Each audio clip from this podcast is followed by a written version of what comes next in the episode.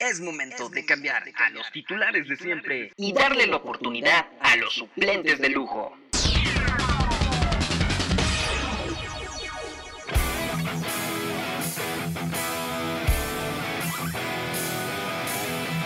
La banca.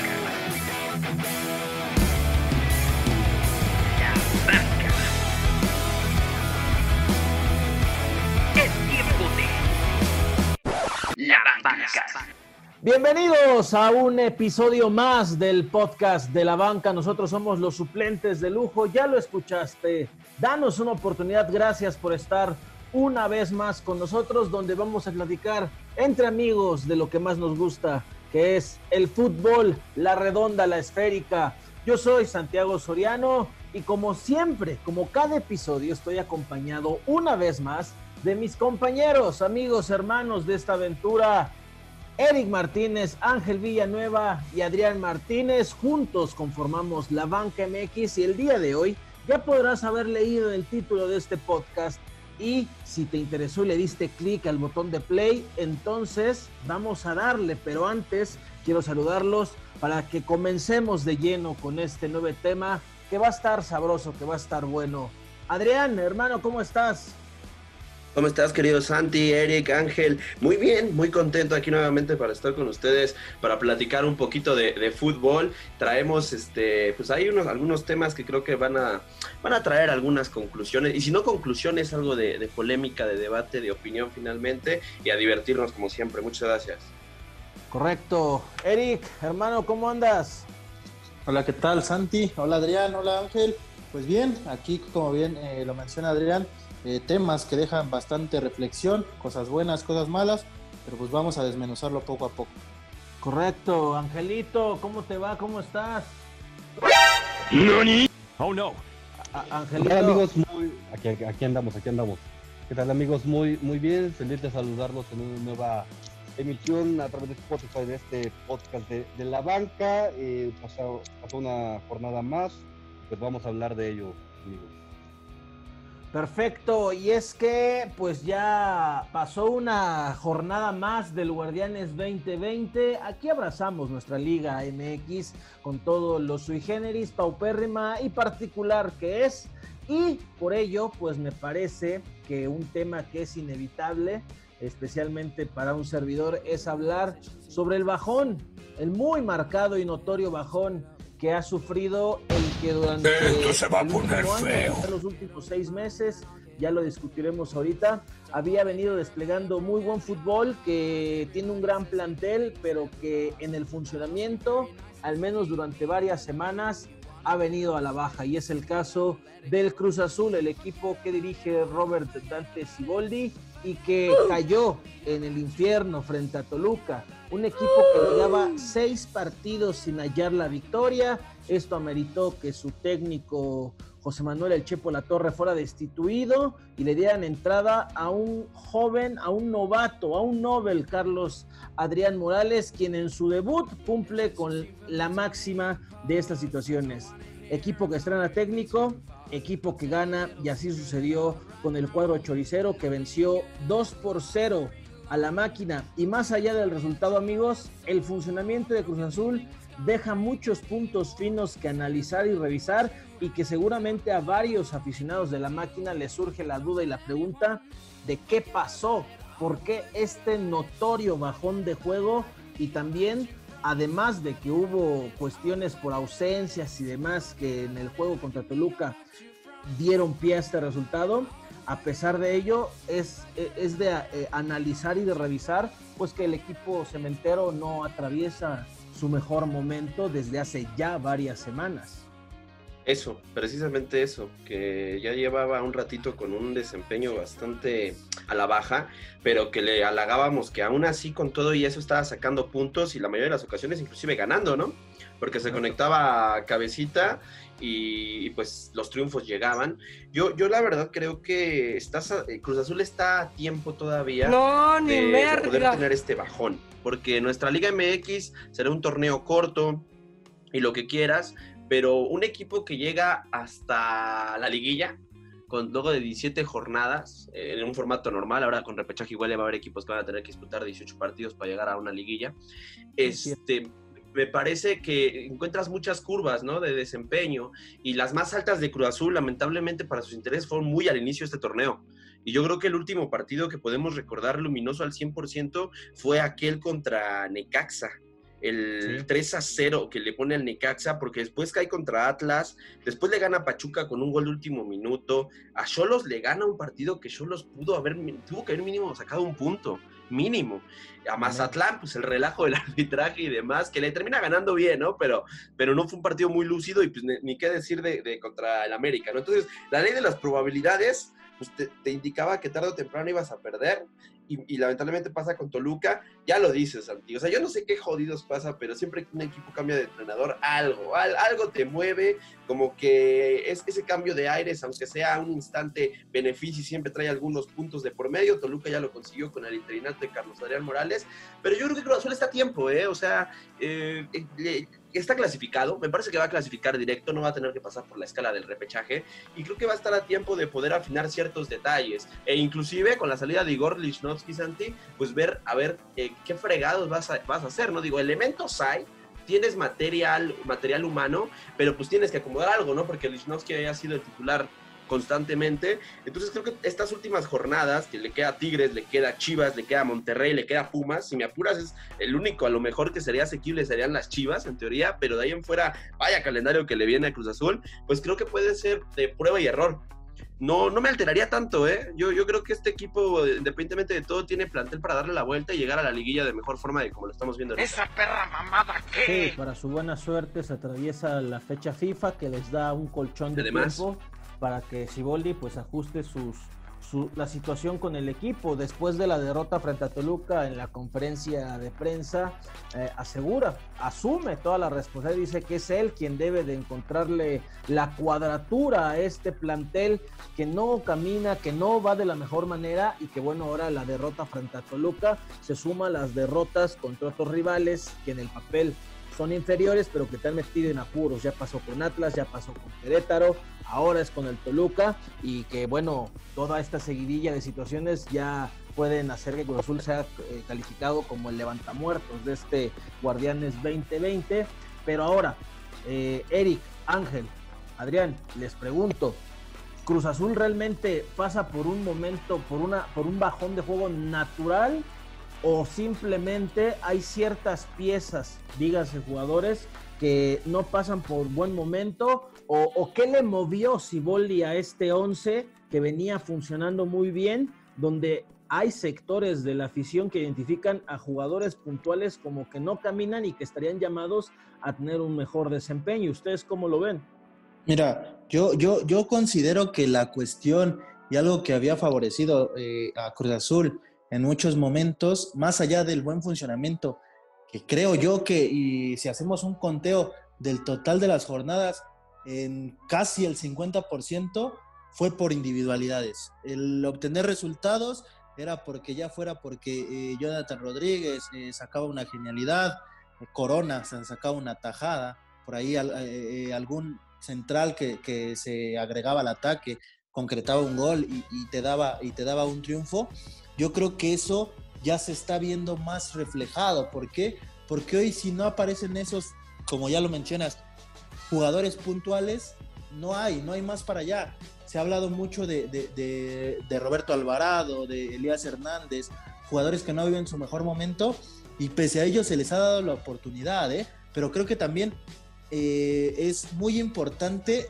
y creo, no sé, o sea, ya el, el, el aspecto extra cancha creo que empieza a pesar ¿eh? en Cruz Azul, si bien en los últimos meses se ha hablado más, más de Cruz Azul eh, en los escritorios que eh, en, el, en, el, funcionamiento del equipo, yo pienso que ya también eso empieza a, a, tener repercusiones y este, pues de ahí podemos partir con lo de Lichnowsky, ¿no? O sea, finalmente incluso el mismo entrenador le preguntan y él dice, no, pues es algo que se sale de mis manos, que totalmente lo decidió el, futbolista y la directiva. Entonces, a medio torneo que te quiten a un pilar, porque creo que Igor ya era un pilar de, la defensa ahorita, tras la, ausencia de Pablo Aguilar, yo creo que otra vez empieza el mismo problema que ha acarreado muchos años Cruz Azul, que eh, los altos mandos sean quien muevan los hilos del equipo. Entonces, habrá que ver, ¿no? Habrá que eh, estar expectantes, si bien,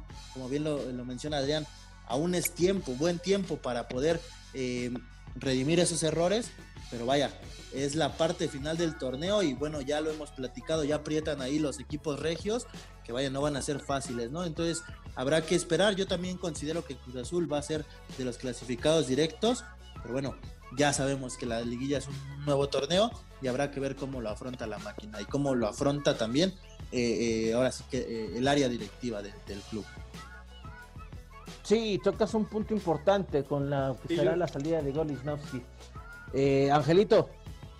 Sí, yo también coincido con lo que dice Adrián y con lo que dice Eric. Me parece que la derrota se veía venir, digo, antes se tardaron, porque como bien lo mencionó Eric en su comentario, eran individualidades lo que salvaban a la máquina de, perder puntos, ¿no? De rescatar el empate o la victoria pero a final de cuentas, pues bueno, eh, tarde que temprano esa inestabilidad dentro del terreno del, juego que había mostrado la máquina le iba a, costar factura y pues ahorita fue contra el Toluca, ¿no? Sí fue un, este, algo que se veía venir. Me parece que el ambiente está más que tenso en, en la máquina, no solamente en la plantilla, sino también entre los aficionados, quienes por ahí llegué a leer que estaban muy molestos con José de Jesús Corona por por el error que comete ante, ante Toluca y muchos ya pedían este, incluso en redes que sean a jurado, en fin, ya no están tan dispuestos a, tolerar eh, los errores de, de, algunas, este, algunos futbolistas sin, importar así que, que sea el capitán o que sea el jugador que haya tenido mayores, este, mayor rendimiento en partidos pasados. En cuanto a la salida de Lifnowski, pues bueno, Lifnowski, perdón, este, bien, sí vino todavía a es la gota que derramó el vaso, ¿no? Para que la institución todavía se viera un poco este, más afectada. Me parece que sí, es uno de los centrales, ha sido un central cumplidor, pero bueno, también hay el regreso de Pablo Aguilar, creo que tiene que, alentar a la, afición celeste y me parece que ahí también tiene algunos jugadores como Reyes, Domínguez, que tienen la capacidad para solventar el hueco del Lichnowsky, ¿no? Entonces, parece que su salida sí es este, dura para la máquina. Al principio le va a costar acostumbrarse, pero también creo que tiene futbolistas que bien este, podrían eh, suplir al, futbolista chileno. No es una baja a la cual yo, no sé tú qué piensas, Santi, creo que sea una, una tragedia o que vaya a modificar todo el sistema de juego de Ciboldi. Es e, llega en un pésimo momento por lo que se le viene a Cruz Azul en el próximo mes, en lo que será ya entrar de lleno en la liguilla, porque eh, si bien es cierto, la posición queda cubierta con el inamovible Cata Domínguez y por ahí el, juvenil José, José, Reyes que ha irrumpido de forma correcta y ha dejado buenas sensaciones, pero que pese a todo no deja de ser juvenil y que ahí viene alguien con la jerarquía de Pablo Aguilar, no hay que olvidar que, viene saliendo de una dura, fuerte lesión que lo dejó durante varios meses del 11 titular, de donde venía siendo justamente un recurrente en el 11 de la máquina, pero no sabes en qué nivel va a volver y también no puedes forzarlo al ritmo que venía otorgándote Lichnowsky porque corres el riesgo, pues bueno, de que se te vuelva a romper, habría que llevarlo poco a poco. Si tuviéramos un Pablo Aguilar en plenitud, pues cualquiera diría, no hay problema, está más cubierta la, la, situación, pero pues hay que recordar, por ejemplo, que, en las primeras jornadas del Guardianes 2020, eh, el Cata Domínguez tuvo complicaciones ahí de neumonía hasta el hospital fue. Entonces, en este irregular torneo, como lo es dado el contexto en el que está desarrollando, quedarte sin un defensa eh, titular, un defensa central y que venía siendo pilar de tu proyecto, corres el riesgo de que alguno de los que se quedan pues se te vuelva a romper, se te lesione, se te enferme, se te infecte de este virus que ronda el fútbol mexicano y quedas descubierto. Y entonces ahora sí, a improvisar, a mover a Romo a la central, tratar de, poner un doble pivote ahí con Rafa Vaca, recuperarlo en la, en la titularidad junto con Nacho Rivero, que se la ha ganado. Tendrías que comenzar a mover y buscar variantes para que este Cruz Azul pueda volver a funcionar. Pero ya lo mencionaba también Erika, hay otros jugadores también que han quedado de ver y que no han dado la talla precisamente en este torneo. Casos específicos, Roberto Alvarado, Elías Hernández, que en cada oportunidad, en cada enésima oportunidad que les brinda Siboldi, pues no han respondido.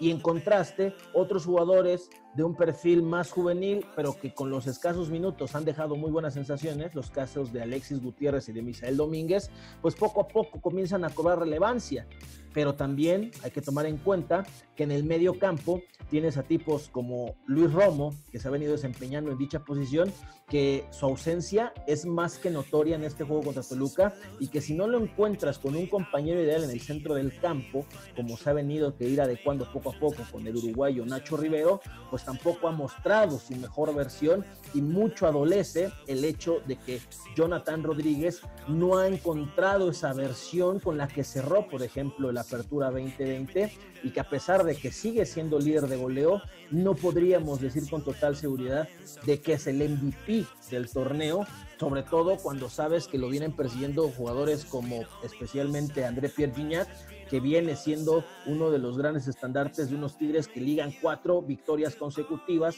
que juegan que, que, después de la jornada 10 han despertado de forma considerable y que ahí vienen empujando poco a poco y que sabemos cómo son en la liguilla. A eso súmale el líder León, a eso súmale a unos Pumas y una América que aunque han sido irregulares, han venido haciendo bien las cosas. Entonces Cruz Azul, yo creo que por ahí es donde comienza a dar señales de alerta que ya no sé qué tan a tiempo esté de poderlo recomponer Siboldi y los propios jugadores, el plantel mismo. Sí, ahora es cuestión de ver el, vaso medio lleno, medio vacío, ¿no? Porque lo que dices de, Jonathan Rodríguez, de que a lo mejor no ha encontrado su versión más, más eh, importante o, la más alta en este Guardianes 2020, pues es beneficioso decir, entonces va a llegar, ¿no? En algún instante tendrá que llegar, porque si has metido 10 goles y aún así no has, no has llegado a esa versión tan alta que mostraste en el semestre pasado, pues creo que hay esperanzas, ¿no? También decir, o sea, el propio Jonathan Rodríguez yo creo que sí salva a Cruz Azul de qué te gusta, tres o cuatro partidos, ¿no? Ahorita rápido se me viene a la memoria Cholos y Pachuca, pero eh, debe de haber algunos otros, ¿no? Donde a lo mejor no, no, no fue en extremis como en esos partidos, pero fue igual de, importante. Pero más allá de un cúmulo de individualidades, yo creo que este equipo sí sabía que jugaba. O sea, y creo que a la fecha debe de saber. Es un equipo que si, lo que sucede es que presiona muy alto, te recuperaba el balón. Ahí es donde era buenísimo este Rafa Vaca. La verdad es que a mí me sorprendió que haya perdido la, titularidad, porque en ese aspecto creo que e, es lo más parecido a lo que hubo con el Gallito Vázquez hace seis años, en el 2014 con la selección. Eh, Rafa Vaca es lo más parecido a eso, un tipo que muerde, incómodo, que no, te que no te permite avanzar con el esférico controlado, tranquilo, que no te permite pensar, y dar alguna jugada. Rafa Vaca era ese, y, también hay que decirlo, o sea, el propio Santi Jiménez cuando jugaba era el primer defensor, ¿no? Como centro delantero era el primer defensor, y ya si lo superaba, pues el bloque medio los esperaba Vaca, recuperaban el balón muy rápido Cruz Azul y sus transiciones ofensivas eran mortales. La bronca, y creo que ya lo habíamos platicado aquí, es que en una de esas pues le aprendieron a jugar al Cruz Azul.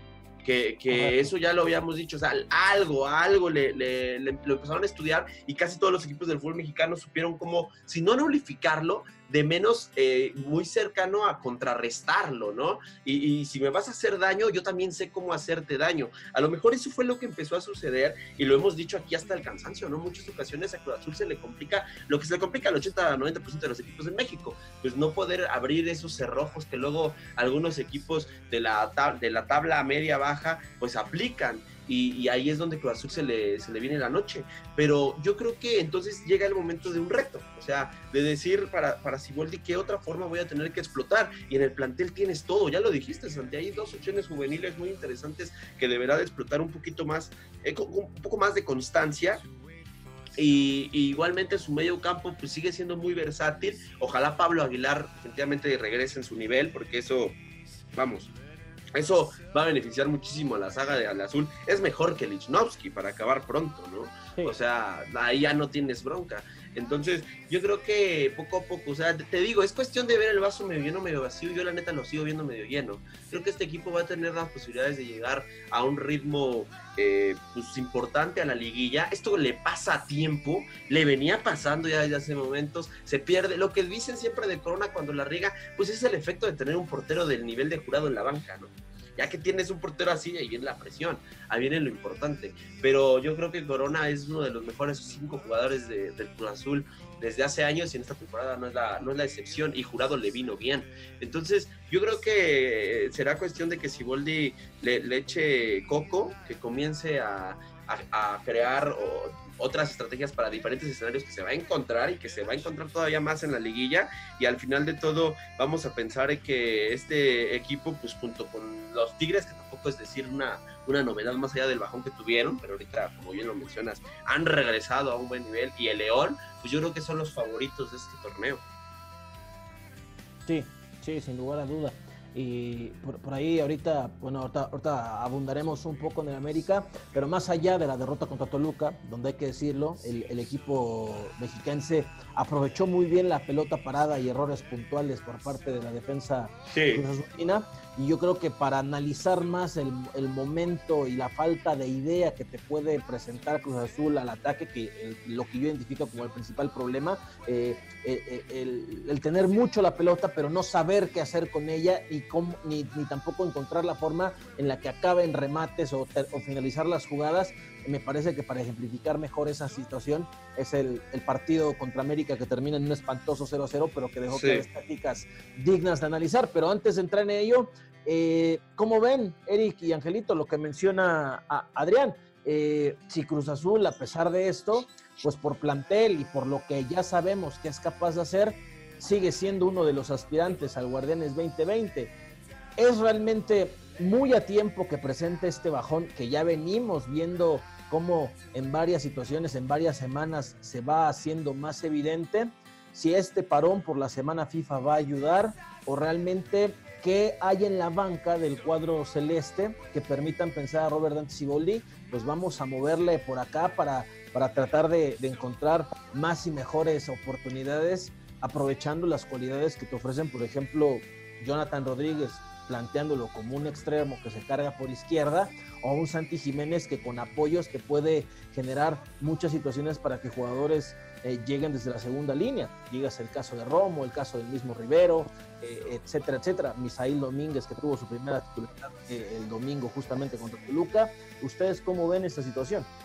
Pues mira, yo creo que por plantilla jamás se ha puesto en duda que el Azul pueda llegar a ser un equipo competitivo y un digno aspirante al, al título. Lo hablábamos al principio de, del Guardias que Cruz Azul era, un equipo fuerte y, y muchos realmente se, se, ilusionaron con que podía llegar a la final y por fin romper esa sequía en cuanto a títulos.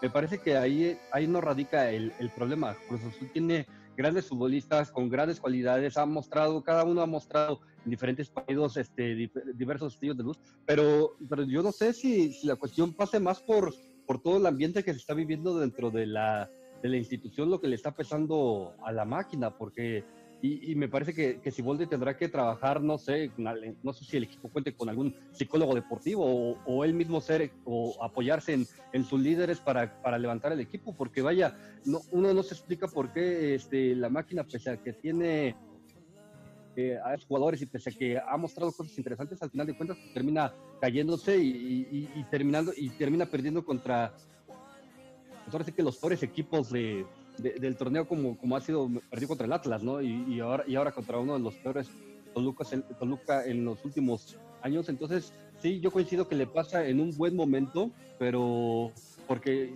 en la liguilla no va a durar este, contra, contra ningún equipo, vaya, contra la América, contra Pumas, vaya, ni contra las Chivas. Creo que, que pudiera Cruz Azul este, realmente sobre, sobrevivir, porque eh, la máquina, como ya lo hemos mencionado en otras ocasiones, sobrevivido individualidades, pero me parece que el técnico de Ciboldi tiene que trabajar la parte interna, la parte emocional, mental del equipo para que entonces sí este, las cualidades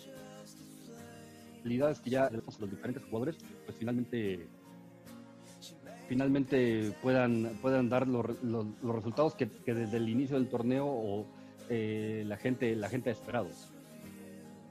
Y, y, a eso hay que agregarle, bueno, eh, yo pienso que es un buen momento, ¿por qué? Porque todavía hay tiempo para poder recomponer. Si bien esto te sucede dentro de la liguilla, porque si bien lo hemos platicado, Cruz Azul, los partidos en los que ha perdido o se ha visto exhibido por ciertos eh, lapsos, ha sido contra equipos eh, inferiores de media tabla o incluso sotaneros. Entonces va a llegar la, liguilla en la cual si todo se mantiene como hasta el momento vas a clasificar como líder o sublíder. Eh, enfrentarte al, por ahí hasta el número 12, al número 11, ¿no? Equipos eh, que vienen embalados, sí, pero inferiores a ti. Y ojo, si pierdes ahí el partido de ida vas a tener que recomponer, pero en cuestión de dos, tres días, cosa que ahorita puede eh, llevarse cierto tiempo, si bien podría perder la siguiente jornada y no pasa nada, no creo que descienda más allá del tercer o cuarto lugar, hay tiempo para poder recomponer sobre la marcha, porque si te pasa en la liguilla, ojo, ya no vas a tener ese tiempo para poder recomponer y por ahí te puedes quedar eliminado en cuartos de final, ¿no? Entonces yo pienso que, que sí, que es buen momento, que Cruz Azul pese al mal funcionamiento que se vio contra Toluca, no deja de ser un candidato firme para llevarse este Guardianes 2020 y pues también habrá que manejar lo que bien eh, menciona Ángel, ¿no? Eh, cómo van a afrontar los futbolistas eh, emocionalmente, mentalmente, ya la liguilla, ¿no? Si ahorita con un partido se, se pierde el control, se sale de sus casillas algunos, pues sería este pues de, llamar la atención pero creo que no. Creo que se está llevando de manera correcta. Es un, eh, un partido más. Se perdió sí pero bueno habrá que recomponer y eh, llevar una mentalidad sana para poder afrontar los partidos porque a la hora de la liguilla bien lo sabemos el Cruz Azul siempre que clasifica es el más obligado y el al que más se le exige salir campeón. Correcto correcto eh, yo les mencionaba el clásico contra América como, una, como un ejemplo de las carencias que muestra Cruz Azul al ataque, lo que yo identifico como su principal eh, deficiencia. Ahorita ustedes si gustan me podrán ver qué es lo que decir qué es lo que identifican como lo mismo. Pero, por ejemplo, recordará a Adrián, porque ahí estuvimos en ese partido narrándolo para nuestros amigos en, en internet a través de nuestros canales de YouTube y en nuestra página de Facebook eh, recordarás, hermano, que América durante un tiempo estuvo defendiendo en su propio campo con Ibarwen, con Richard Sánchez y con Leo Suárez en el medio campo. Luis Fuentes estuvo como un central muy cercano a la portería de Oscar Jiménez y ni así Cruz Azul fue capaz de romper ese cerrojo, porque América escasamente rebasaba la mitad de la cancha si le presionaban abajo. Y es ahí donde yo identifico como que se dejaron muchas pistas sobre cómo jugarle a Cruz Azul en los partidos posteriores y evidentemente en un contexto como puede ser la liguilla. Y es algo que veníamos diciendo en otras ocasiones, este Cruz Azul se ha vuelto predecible.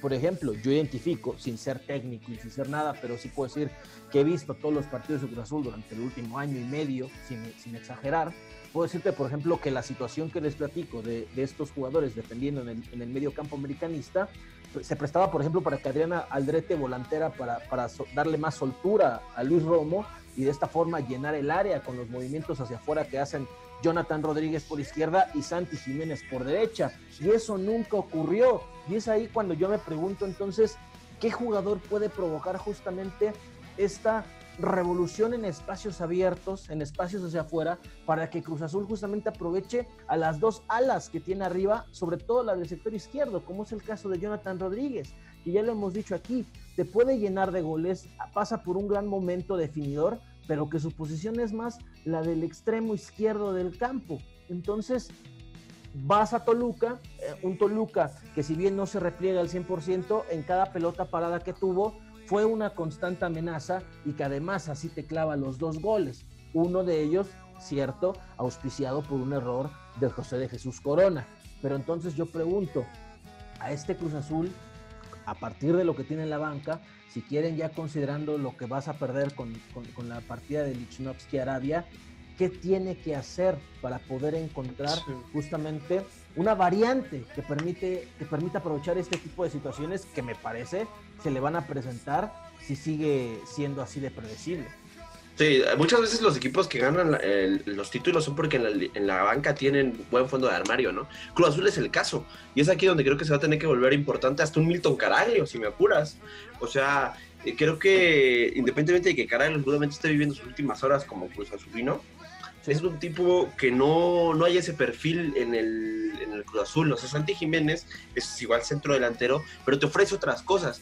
Y creo que Caraglio puede también potenciar a Jonathan Rodríguez, que inclusive lo hizo por momentos, ¿no? O sea, no han hecho una dupla constante, pero ha habido eh, momentos específicos donde me parece que, podrían complementarse adecuadamente. Y obviamente Misael Domínguez, y yo te digo, yo insisto, creo que en algún momento tendrás que regresar a la fórmula de, de Vaca, ¿no? De Rafa Vaca, de regresarlo al, centro del campo ya como titular absoluto y, para de, esa manera liberar todavía más a Romo y a Orbelín, que me parece que tendrían que ser los interiores. Igualmente Roberto Alvarado alguna vez ha jugado como interior, no sé si sigan teniendo esas oportunidades. Yo creo que Cruz Azul sí tiene lo suficiente para generar las variantes y, y Misael Domínguez es una de ellas para generar vértigo, para generar dinámica, para ganarte uno a uno y dependerá también quizá mucho de qué tanto se privilegie, se el, fútbol del Cabecita Rodríguez, que si lo vas a buscar ya netamente como un extremo, digo, ah,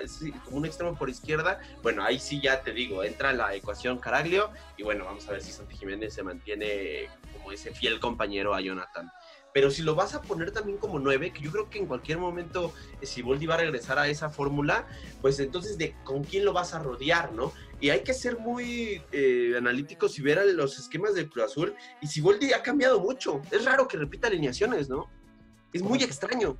O sea, a lo mejor su esquema es el mismo, o, ahora sí que sus principales herramientas para hacer daño son las mismas, pero para que repita una alineación suele ser complicado, digo, más allá aparte de los casos de COVID y, de lo que tú me digas, ¿no? Pero yo creo que va, de la mano, va, va, de la mano de eso. Yo creo que en algún momento va a tener que regresar a la, a la actividad Rafa Vaca. Misa Domínguez ya tuvo minutos de, desde titular en el partido contra Toluca, quizá va a tener que necesitar más me parece que es un tipo que normalmente te genera mínimo una. Y si ya le vas a dar el rol de suplente de lujo, pues entonces darle más de 10 minutos, ¿no? Porque contra la América creo que le da 5 y aún así le genera una. Yo creo que por ahí iría a esa situación. Y creo que, insisto, Cruz Azul tiene mucho margen de error todavía. Y bien lo decía Eric, o sea, si en la liguilla te vas a meter en broncas, o sea, si en la liguilla un partido así, o sea, imagínate que te enfrentas a un propio Toluca, ¿no? Le, te gana 2 a 0 y luego se te encierra al Estadio Azteca, ay, ahí creo que va, va, a tener que Cruz Azul sacar todo el arsenal y lo tiene, Santi, realmente lo tiene. Y creo que eh, inclusive en algún momento para haber fortalecida su, su central, si Pablo Aguilar no regresa en su mejor momento, pues qué tal si, lo, si juegas con una línea de tres. No sé, creo que Cruz Azul tiene los suficientes recursos y tampoco es que sienta que tenga que dar una mega cambiada y mega ojalateada a su fútbol. ¿eh? Creo que simplemente constancia, eh, ganar confianza en muchos de sus futbolistas, e inclusive el propio Yoshimari Otun, que igualmente regresó a la titularidad contra Toluca, pues hay que decirlo, también viene cargando pues, ciertas lesiones, ¿no, Santi? O sea, ya desde hace, desde algunos partidos ya no estaba, eh, ya, ya estaba disponible, pero no ha regresado al nivel que a lo mejor todos esperamos, recordando que este peruano te juega de lateral izquierdo, te juega de interior, te juega de cinco, en la selección peruana inclusive juega adelante de Pedro Aquino por momentos, entonces creo que tienes las opciones. Yo la neta, insisto, sigo viendo el vaso eh, lleno con el Cruz Azul y el América fue un ejemplo de, cómo nulificarlo. Estoy de acuerdo. El América lo hizo a la perfección, de hecho, si nos, ponemos exquisitos. Pero, eh, insisto, tienes, cinco, tienes cuatro jornadas. En cuatro jornadas Cruz Azul tendrá que crear un, plan de, emergencia, digamos. El plan inicial creo que ya lo tiene. Simplemente habrá que afinar el de emergencia. Correcto. Correcto, por ejemplo, las derrotas de Cruz Azul han sido contra Querétaro, contra Atlas y contra Toluca. Un análisis sumario muy elemental, muy básico es, han caído en excesos de confianza. Y cualquiera que, no siga regularmente Cruz Azul puede decir, pues es cierto, contra equipos de mayor jerarquía ha sacado a flote los resultados, por ahí el 0-0 contra América, que ya ha sido una constante eh, eh, en últimos años, pero bueno, el cierre de Cruz Azul, los últimos cuatro partidos de Cruz Azul son bravos, son bravos. Después de la FIFA, viene contra Tigres, equipo que lleva cuatro partidos seguidos ganando en esta eh, evolución eh, del Tuca Ferretti a medio torneo, donde le da mayor soltura a su equipo y lo ha vuelto una, una, una, pequeña máquina de, hacer goles, ¿no?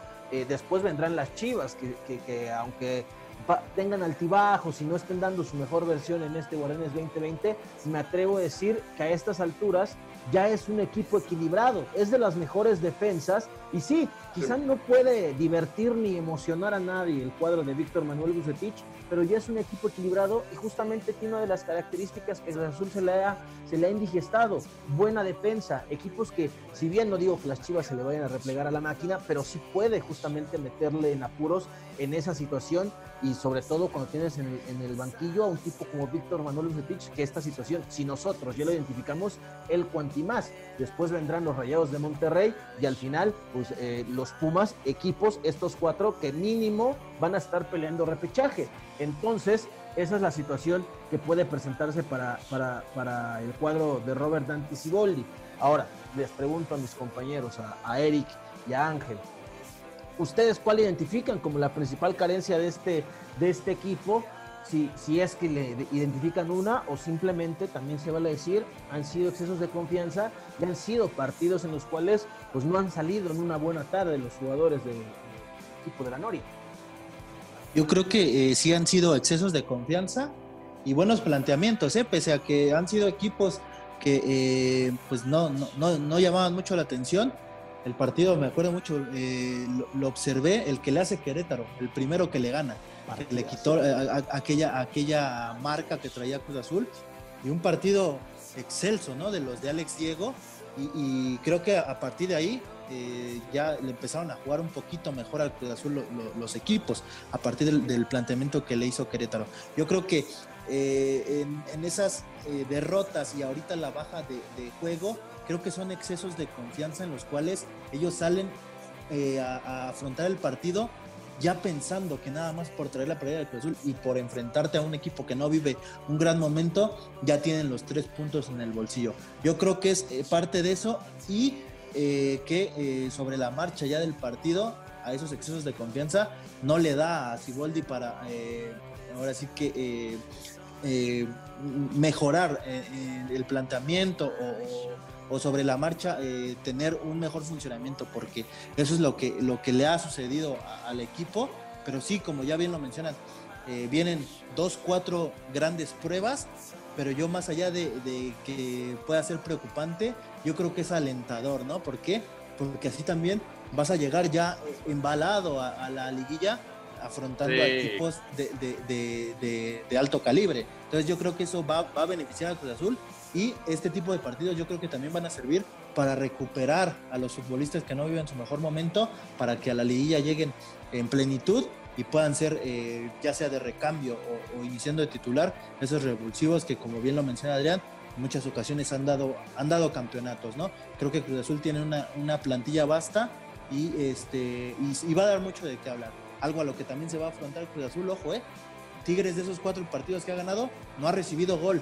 Va a ser una, una buena prueba para, para tanto Jonathan Rodríguez como por ahí Jiménez, eh, si llega a jugar Caraglio, el que llegue a estar, va a ser una dura prueba.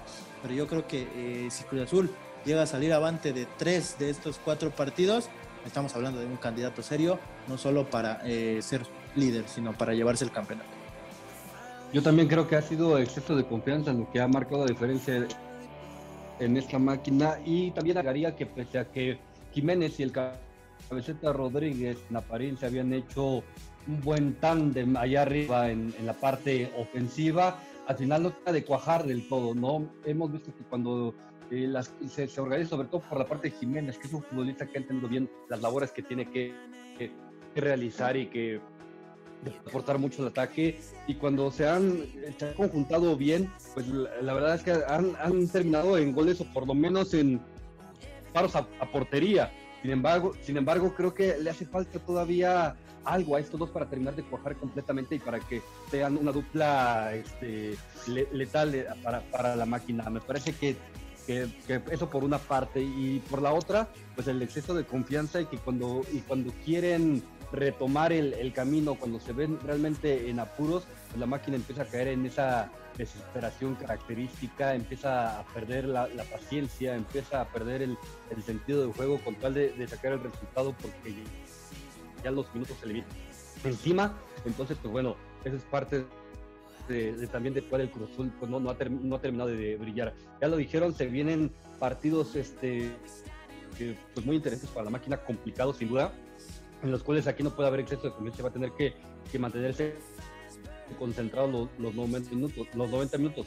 Va a ser muy interesante el, el, ver al, al, Cruz Azul este, jugando a un, a un nivel este, pues ahora sí que un nivel este, al mismo nivel durante todo el partido durante todo el partido y, pues allá arriba se logra juntar bien en cabecita y, y, Jiménez pues posiblemente eh, den la sorpresa a alguno de, los partidos que, que tienen pendiente. Correcto, correcto. Nada más algunas cifras para entender lo que fue el partido contra Toluca por parte de Cruz Azul. Tuvo 31 remates, contra 12 del Toluca. De esos 12 remates de los Diablos, dos fueron remates al arco, los dos que acabaron en goles. De esos 31 remates de la máquina, 6 fueron remates al arco. La posesión fue 67-33 a favor de la máquina, mientras que en cantidad de pases Cruz Azul dio el doble que Toluca, 480 contra 243. En el trámite, en la posesión, en el desarrollo, Cruz Azul tuvo la pelota, Cruz Azul llegó a portería rival, Cruz Azul tuvo el partido para poder, como se supone, podría uno entender, eh, puede prestarse para mayor comodidad. Sin embargo, no fue capaz de hacerlo válido en el marcador y se presenta justamente esta situación. Ahí, me parece, es donde surgen la gran parte de las dudas de la afición celeste y bueno, aquí de manera escueta, a grandes rasgos, lo hemos platicado los suplentes de lujo. Solamente para cerrar el comentario de la máquina, Adrián, hermano, ¿estarás de acuerdo conmigo en que México, como país, como, como eh, país eh, formador de jugadores, tiene, unas, tiene mediocampistas de sobra con cualidades llegadoras? Y uno de esos es Orbelín Pineda. Sí, Orbelín cada vez que se para, se para en una cancha le, puede sacar una virtud diferente, ¿eh? Porque si me, llegadores de Cruz Azul, yo vería a Romo. En, Pachuca está Víctor Guzmán, definitivamente. Córdoba de América. Córdoba, pero también Córdoba creo que más como creativo, inclusive y como un tipo que te juega a los linderos del área, ¿eh? O sea, porque en muchas ocasiones es, un tipo que te crea más de lo que te define, ¿no? Y en el caso de Guzmán y Romo, creo que te pueden, eh, independientemente de que Romo creo que es el mejor asistidor del torneo, ¿no? Tenía cinco asistencias, Tiene cinco, ya lo superó. Está empatado, te lo digo con quién. Ok, por favor, hermano. Pero Orbelín, Orbelín es un tipo que cuando nace era un enganche. O, o, intentaban que fuera eso. Después pasa a ser un volante mixto se le llegó a ver jugar hasta como medio centro. Con Chivas se consolida como volante mixto y luego juega como enganche atrás de Pulido al final cuando Chivas es campeón. Después con Cruz Azul se le ha visto hasta como extremo, que bueno, eso también lo hizo Juan Carlos Osorio. Orbelín Pineda, retomando su nivel, hermanos, yo creo que es el mejor mediocampista del fútbol mexicano. Es más, es de los mejores futbolistas mexicanos en la Liga Mexicana. Y, al no estar Pizarro, creo que, que Orbelín estaría de sobra, ¿no? Eh, en ese lugar, porque está más consolidado que un JJ, que un Córdoba, eh, que el propio, de su propio compañero Romo. O sea, Orbelín al 100% enfocado, que parece que va en ese camino. Qué bueno que lo mencionas porque lo andábamos olvidando. Es probablemente el mejor mexicano de la Liga Mexicana. Quizá hay por ahí con Luis Montes, ¿no? Pero hay que, hay que entender que Montes viene para la baja y pues ya no vale para la selección, ¿no? Pero Orbelín sí te cuenta. Correcto. Eh, Romo está empatado con cinco asistencias con Fernández de Puebla, un colombiano que llegó. Omar, ¿no? Omar Fernández. Sí. Que, juega como, extremo en, el juego poblano. Eh, están empatados con asistencias, con cinco. Poquito le va a durar a ese, ese jugador en Puebla, ¿eh? Poquito, Correcto. poquito. Correcto. Se, va a ir pronto. Eh, si no me equivoco, Cruz Azul jugó contra Toluca con un 4-1-3-2, un, un planteamiento que no es tan común con Robert Dante Siboldi, pero que justamente le da a Nacho Rivero, que, le, que parece ser es un jugador que pidió exclusivamente para esa posición, porque muy rápido le gana la titularidad a Rafa Vaca y le encuentra mayores cualidades para lo que ha sido su fútbol. No estoy diciendo ni estoy achacando porque me parece que Rivero lo ha hecho bien, lo ha hecho de forma eh, eh, llegando quizá lo sobresaliente en, en sus partidos con Cruz Azul, pero a partir de ese cambio de Rivero por Vaca, yo identifico parte del bajón que ha sufrido Cruz Azul, porque alguna Sí. vez lo mencionaste tú, hermano, este Cruz Azul quizá tenía en cantidad y calidad el mejor medio campo del fútbol mexicano, Yo al creo que menos sí. previo al arranque del Guaranes 2020. Bueno, ahora es momento de, de hacerlo válido.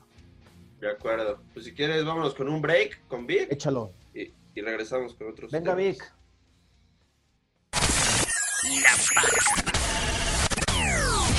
La banca. ¡Hey! Tómate un break. Por mientras, danos un like en nuestras redes sociales. Búscanos en Instagram como, La banca MX. en Twitter como, Arroba la banca guion bajo MX guion bajo. en Facebook como Banca MX. y en YouTube como. La banca MX. Suscríbete a nuestro canal, comenta y dale click a la campanita para estar enterado en todo momento de cualquier material nuevo que subamos. Ahora sí, regresamos con los suplentes de lujo. Ya lo escucharon, esas son nuestras redes sociales. Especialmente pónganle atención a YouTube, www.youtube.com, diagonal la banca MX. Así, si quieres entrar directamente a nuestro canal para picarle al botón de suscribirse, o si quieres, abre tu aplicación en el celular, en la tablet, donde sea que navegues. Busca la banca MX, así tal cual, y somos la primera opción que sale una L, una B, un baloncito, ese es nuestro logo. Ahí eh, pícale, entrarás a nuestro canal, date una vuelta por nuestros contenidos y si te gusta, por favor, dale clic a ese botón rojo que dice suscribirse. Nos ayudas muchísimo, muchísimo de verdad para seguir creciendo y generando contenidos cada semana para ustedes. Y bueno, tras hablar de Cruz Azul, me parece que ahora es momento de hablar de otro de los clásicos que me parece de los tres que hemos visto consecutivamente, clásico nacional contra Chivas, clásico joven contra América, digo contra Cruz Azul, perdón, clásico capitalino contra Pumas, de los tres, el único que cumple con las expectativas, al menos en cuanto a emociones, nos ofreció a lo largo del mismo. De acuerdo. Sí, lo es. Es el, es, es el de esa trilogía, pues fue el que nos eh, trajo emociones, goles, que es lo que de menos se pide en estos partidos. Tampoco significó que haya sido el partido más brillante, porque creo que no lo fue, pero No. definitivamente que fue el, el encuentro que de menos para nosotros como fans del fútbol puedes quedar satisfecho acabando, ¿no? Dices, bueno, de menos, estuvo, estuvo entretenido, estuvo divertido, hubo hasta polémica, terminó teniendo de todo y eso siempre se agradece. Correcto. Eh, Eric, por ahí tuvimos oportunidad de estarlo narrando igual para nuestros amigos en YouTube y Facebook. Y coincidimos en que fue un partido que prometía, que cumplió y que fue bien jugado. Pero creo que de los tres que juega el América, este fue el que mejor desempeño tuvo el cuadro de Miguel Herrera. Sin embargo, no le alcanza para poder alcanzar la victoria. Y, y es más, logra el empate con polémica arbitral incluida, porque si no, no hablaríamos de un resultado eh, favorable para el América. Sí, como bien lo mencionas, quizá en el que mejor funcionamiento vimos por parte de los de Cuapa y no sé si en el que a lo mejor peor renta sacó, ¿no? Porque si bien a Chivas le ganas por ahí con, con un, buen gol de, Giovanni y de ahí párale de contar por parte del América y de Cruz Azul, pues yo creo que América se puede decir que rescata el empate, ¿no?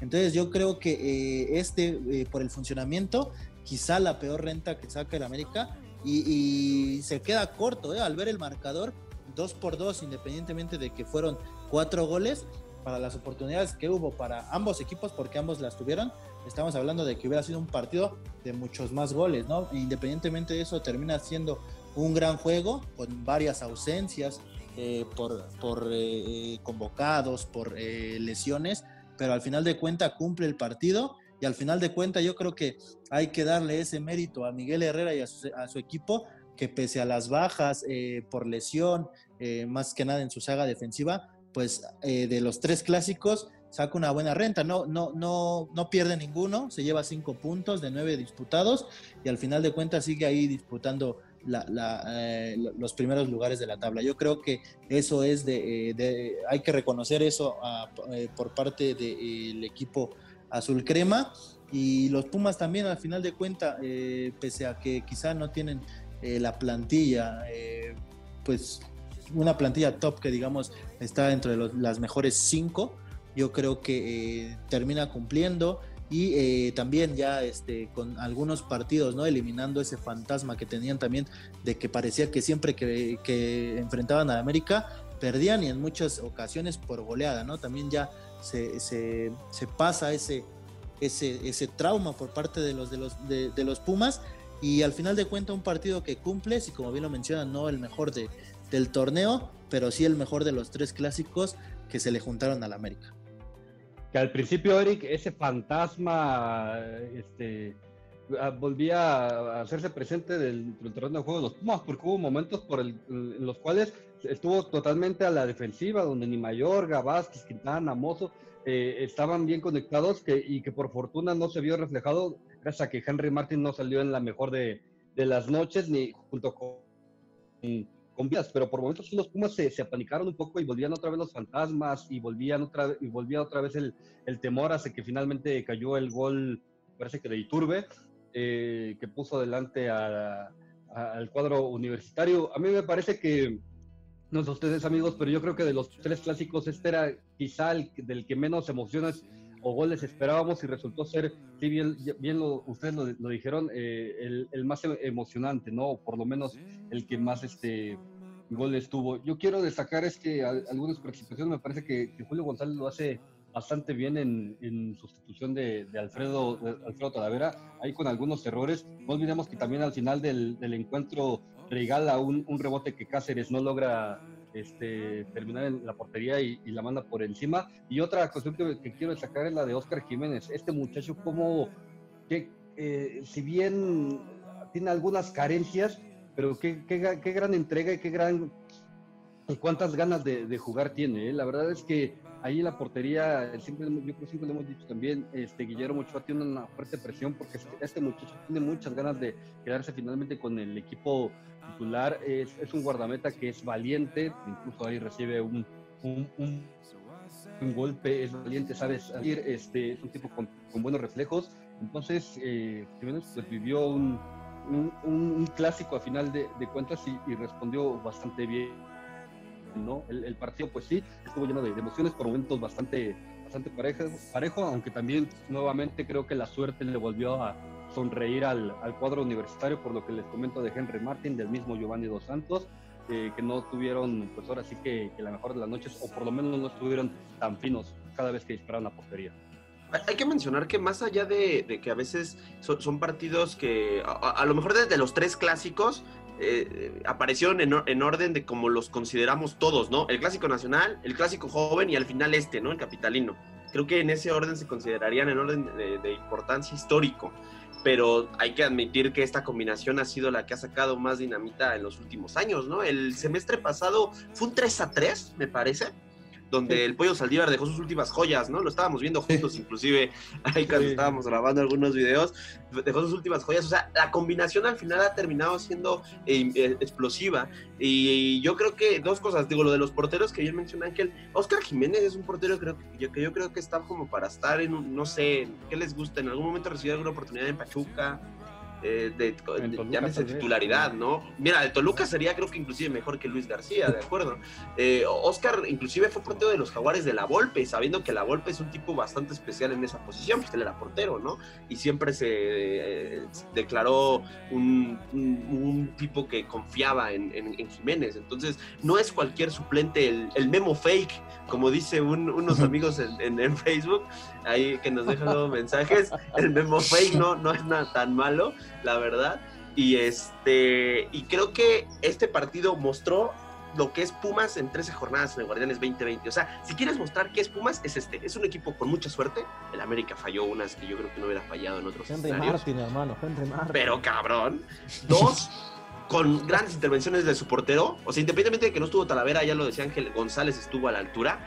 Y tres, con una pegada espléndida. Y no estuvo Charlie González, amigos. Entonces, Pumas, que, se, que ha basado su fútbol en 13 jornadas, en algunos, en varios puntos, pero yo veo y detecto esos tres, más allá de algunas cosas un poquito más, quizá más exquisitas, eh, lo pudo plantear contra el América y le salió a la perfección. No está a la altura de un León, no creo que esté a la altura ni de Cruz Azul los Pumas, pero con América sí creo que está eh, pues más o menos al nivel, sobre todo porque el América tuvo muchas equivocaciones, pero al final Pumas mostró lo que ha sido todo este torneo con base a esos puntos. Mucha pegada, con cierta fortuna y buenas intervenciones en la portería, que era algo que escaseaba con el pollo Santiago.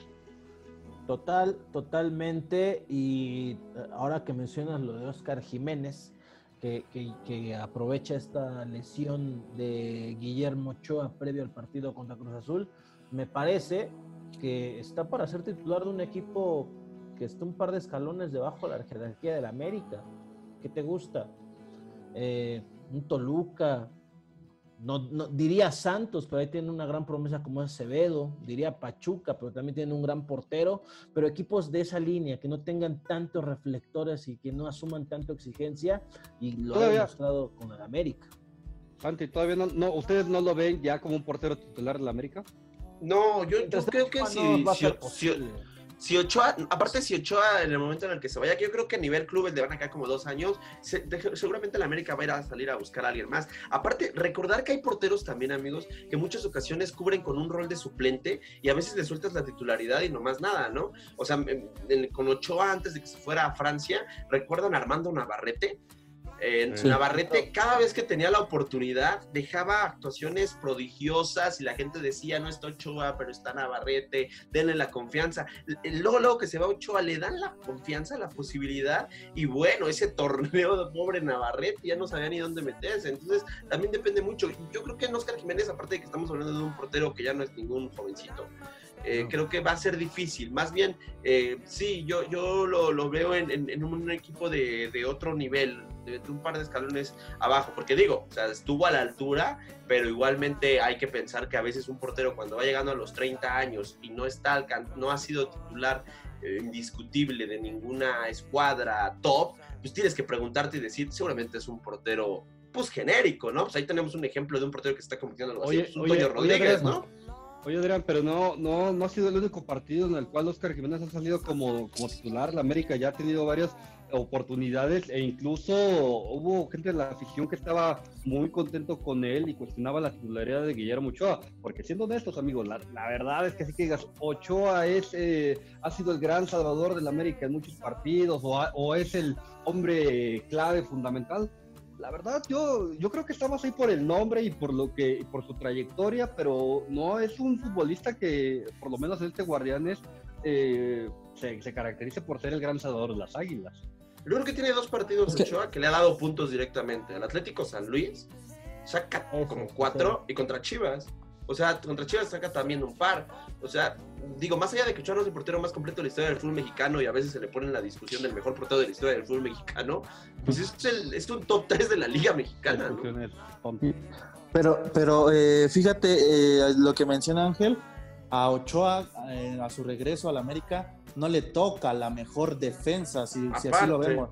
Eh, la, que tenía Marchesín era, era eh, impasable. Entonces, y, a eso eh, el buen rendimiento del argentino, pero yo creo que también por eso no se ve favorecido Ochoa. Ahorita que tocan el tema de, Jiménez, de hecho se, mencionaba en, el periodo de, transferencias que podía ir a Cholos y el tipo dijo que no, que él quería quedarse a ganarse un lugar en el América, que porque había hablado con el Piojo Herrera y que le había dicho que una vez que Ochoa se retirara, le iba a tocar. Además de eso, pues ya este, estabilidad familiar, si bien sabemos que, que su familia ya está bien establecida en la Ciudad de México, eso también termina... Va a ser papá, ¿no?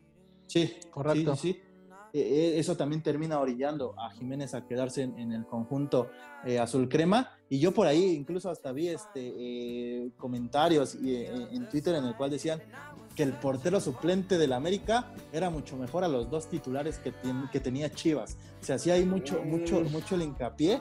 Pero, pero no sé, sería cuestión de analizar. es que es difícil analizar un portero suplente, amigos o sea, el caso que yo les podría dar Armando Navarrete, o sea, lo mismo que yo estoy escuchando con Jiménez, lo escuché yo hace 10 años, se los juro. O sea, Navarrete tenía actuaciones fantásticas cuando no estaba Memo, y, insisto, es un portero de más de 30 años y no ha sido titular en un equipo top, algo te dice. Es un portero suplente, ¿no? Para eso está. Ajá, es, exacto, o sea. Y, al no jugar cada ocho días no lo puedes evaluar. Como es que no lo puedes evaluar de la misma forma. Ochoa está más expuesto a los errores porque es titular siempre.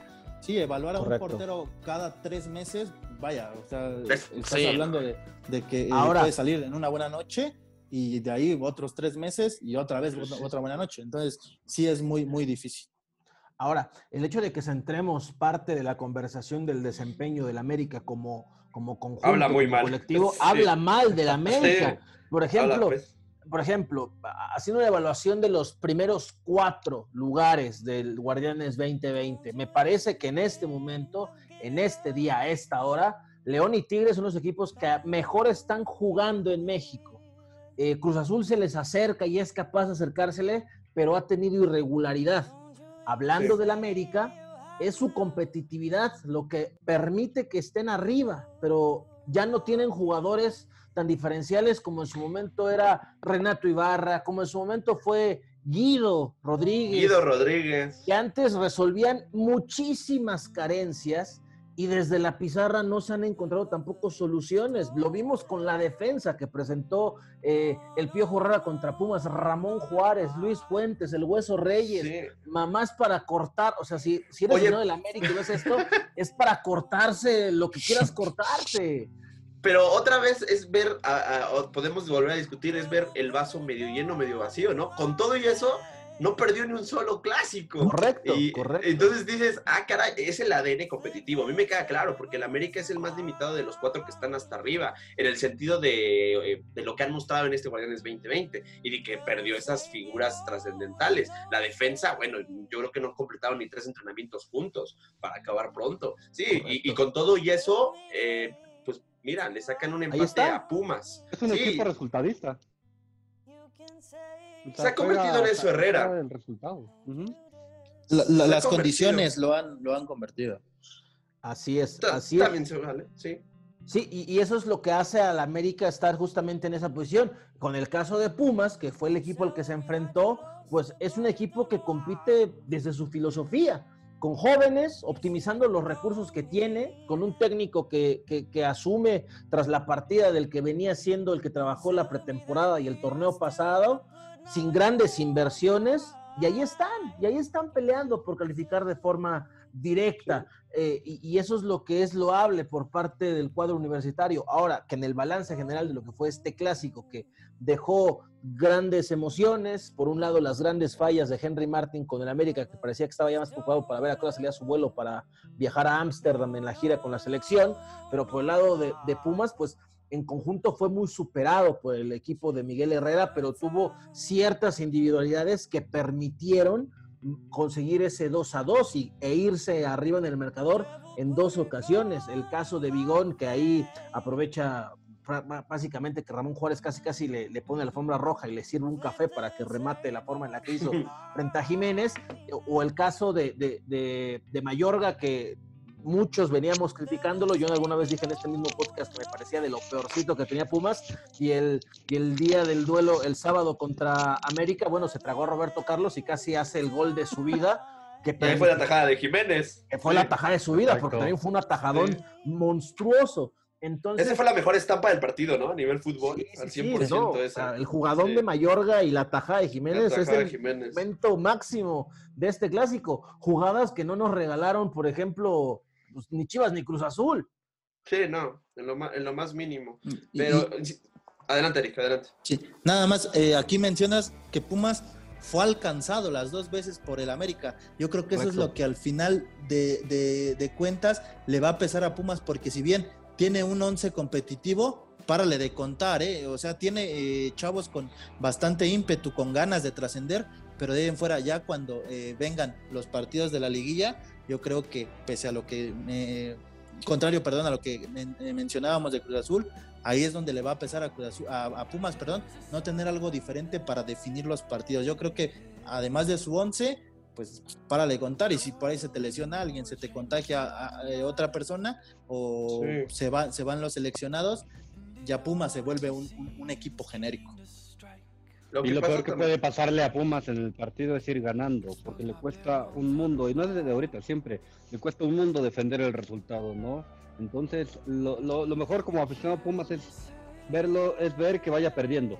¿Por qué? Porque entonces este, la apuesta a todos, este, los futbolistas eh, saben qué hacer dentro del terreno de juego, pero cuando tienen que defender el resultado, madre mía, ¿no? La verdad es que sí, sí sufren bastante.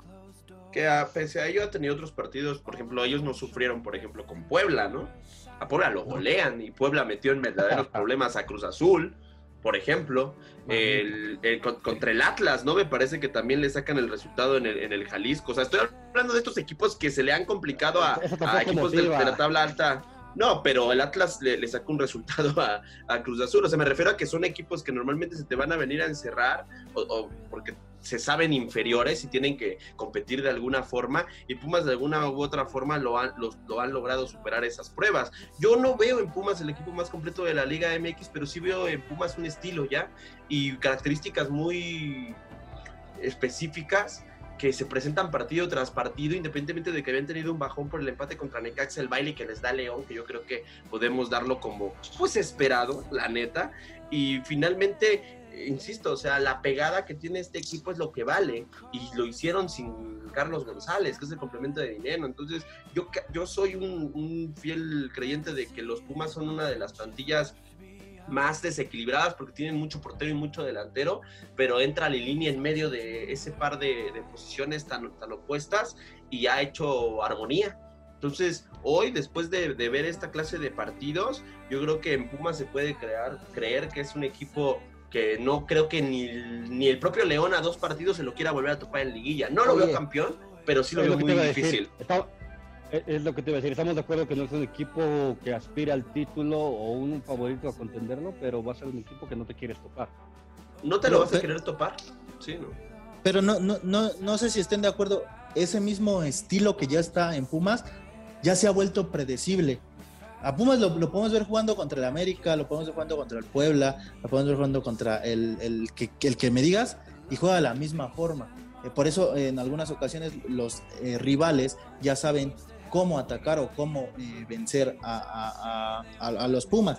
Yo creo que eso a final de cuentas va a terminar eh, pesando porque como bien lo menciona, sí, tienen dos grandes futbolistas allá adelante y uno atrás que vive su mejor momento, pero eso hace que también se juegue mucho a, juego directo y si el equipo rival no te lo permite, a veces los Pumas se ven inoperantes. Correcto, y además, pues mencionar que este estilo predecible también se puede sumar a favor del cuadro universitario, pues con lo irregular que es el torneo. El León que le metió un baile y que pudo haberle ganado sin problema 4-5-0, es el mismo León que sacó la victoria en, al minuto 95 con un penal ante el Mazatlán. Eso también es una cuestión que juega a favor y que además... El de Tomás Boy, ¿eh? Ah, válgame, no, no hablemos de, de, de, esa sandés, pero bueno, este, el cierre de Toluca. El campeón cállate, por favor, no vendas humo. Este, el, cierre, perdón, de Pumas es bastante gitano y si lo mezclas con el buen momento de Tigres que viene apretando, aguas y se nos quedan afuera los primeros cuatro, ¿eh? Porque sí, vendrán Toluca, vendrán Pachuca y vienen Chivas y Cruz Azul. Así que habrá que ver cómo cierra Pumas el Guardianes 2020 en su etapa regular, porque en una de esas, si se combinan resultados o malos momentos, chance y hasta se nos andan quedando fuera de los primeros cuatro. Habrá que ver. Habrá que ver, habrá que ver, pero yo creo que hoy sí, sí hay que hablar de la gestión de, lo de Lilini. ¿eh? Claro. Hay trabajo en ese equipo. Y decía Eric que, que, probablemente muy predecible, y sí lo es, pero mientras haya pegada, contundencia, lo predecible le vale dos cominos a Pumas. ¿eh? y mientras la fortuna le siga acompañando. aparte, la fortuna y mientras Talavera se mantenga en buen nivel y cuando sea requerido González cumpla, o sea, no es la gran maravilla, no, no es como lo ven también los aficionados Pumas, ¿no? Que también a veces siento que creen que traen un equipo eh, cercano al mejor Pumas de, finales de los 80, inicios de los 90. No, pero sí es un equipo muy respetable y nos sigue sorprendiendo a estas alturas. O sea, ya no es eh, llamada de petate, ya, es un equipo de adeveras. Bueno, pero también entiende, después de tanta decepción y tanto aburrimiento que de pronto este equipo te venga a sorprender en el torneo, la verdad sí, es para que piensas que traes al Real Madrid, Habrá que ver de qué forma cierra Pumas, pero al menos en cuanto a, sus, a su clásico frente a América. Es el que mejor lo jugó respecto a, Chivas y Cruz Azul, que entregaron partidos asquerosos, asquerosos. ¿Algo más que quieran comentar, que quieran agregar, que quieran eh, sumar en este delicioso episodio de un podcast más de la banca? No, hermano, creo que hemos, eh, teníamos este, estos dos temas con muchas ganas de debatirlos de esta forma tan, tan prolongada como normalmente lo, lo, hacemos. Entonces, creo que hemos cumplido con esa parte. Ojalá la gente se haya entretenido, que nos deje sus comentarios ahí en las publicaciones que, que dejamos de, de, este Spotify, de este podcast en Spotify y todas las plataformas. Pues, normalmente lo publicamos por Facebook, lo publicamos por Twitter. Y agradecerles a ustedes. Seguimos por aquí generando contenido en el canal de YouTube. Ya lo decía hace rato, que se suscriban que vayan a echarnos la, mano, vienen contenidos padres, ya ya dejamos este, algunas evidencias de, ello y pues seguiremos intentando estar a la altura y como siempre un placer. Angelito, Eric, vámonos. Vámonos amigos, fue un placer haber charlado con ustedes otra semana más sobre el fútbol. Eh, recordarles que pues, se vienen partidos de, la fecha FIFA y luego continuará la, la jornada, entonces pues hay que estar atentos. Un abrazo grande a todos. Eric, ya estuvo, vamos a cerrar este episodio. Ya estuvo, amigos, como bien lo mencionan, un placer para mí estar aquí con todos ustedes, pudiendo hablar de esto que tanto nos gusta y pues gracias a toda la gente que nos escucha. Y bueno, eh, rapidísimo antes de irnos, los cuatro primeros de la liguilla van a ser los cuatro de ahorita, es decir, León, Cruz Azul, América y Pumas, rápido, ¿sí o no? Adrián. No, se va a caer América, va a entrar Tigres. Eric. Yo, creo que. Yo creo que eh, se cae Pumas y América entran los dos regios. Angelito. Se cae la América, entra, entran los Tigres. Mis Tigres. este, asqueroso, pero bueno, yo digo que se cae Pumas y se mete Tigres. Ya veremos, ya veremos cómo, cómo se, se, nos desarrolla este cierre del Guardianes 2020, que le faltan cuatro jornadas. Después vendrá el poderoso repechaje que ya estaremos platicando. Qué ganas de hablar de Juárez, qué ganas de hablar de, no, pero Juárez, ah, no, sí. Ahorita Juárez se aferra. Están Por supuesto, exacto. Con Marken Fabian. Exactamente. Qué ganas de hablar ya de esos equipos que, híjole, qué cosa tan más exquisita. Bendita seas, Liga MX, no te acabes jamás. Pues bien, amigos, nosotros somos los suplentes de lujo. Esto es La Banca MX. Yo soy Santiago Soriano y a nombre de mis amigos, compañeros, hermanos, Ángel Villanueva, Eric y Adrián Martínez, yo los saludo, les mandamos un fuerte abrazo y les agradecemos como siempre que nos hayan dado el honor de su preferencia en este episodio. No dejen de seguirnos en nuestras demás plataformas, de consumir nuestros demás contenidos que hacemos con muchísimo, muchísimo cariño, como este que ha producido nuestro queridísimo Víctor García. Y ya que lo menciono, Vic, vámonos, cierra esto. Hemos concluido una emisión de La Bancast pero descuida, todavía tenemos material constantemente nuevo y fresco en todas nuestras redes sociales. No olvides seguirnos en cada una de ellas. Nos vemos en el siguiente material de La Banca.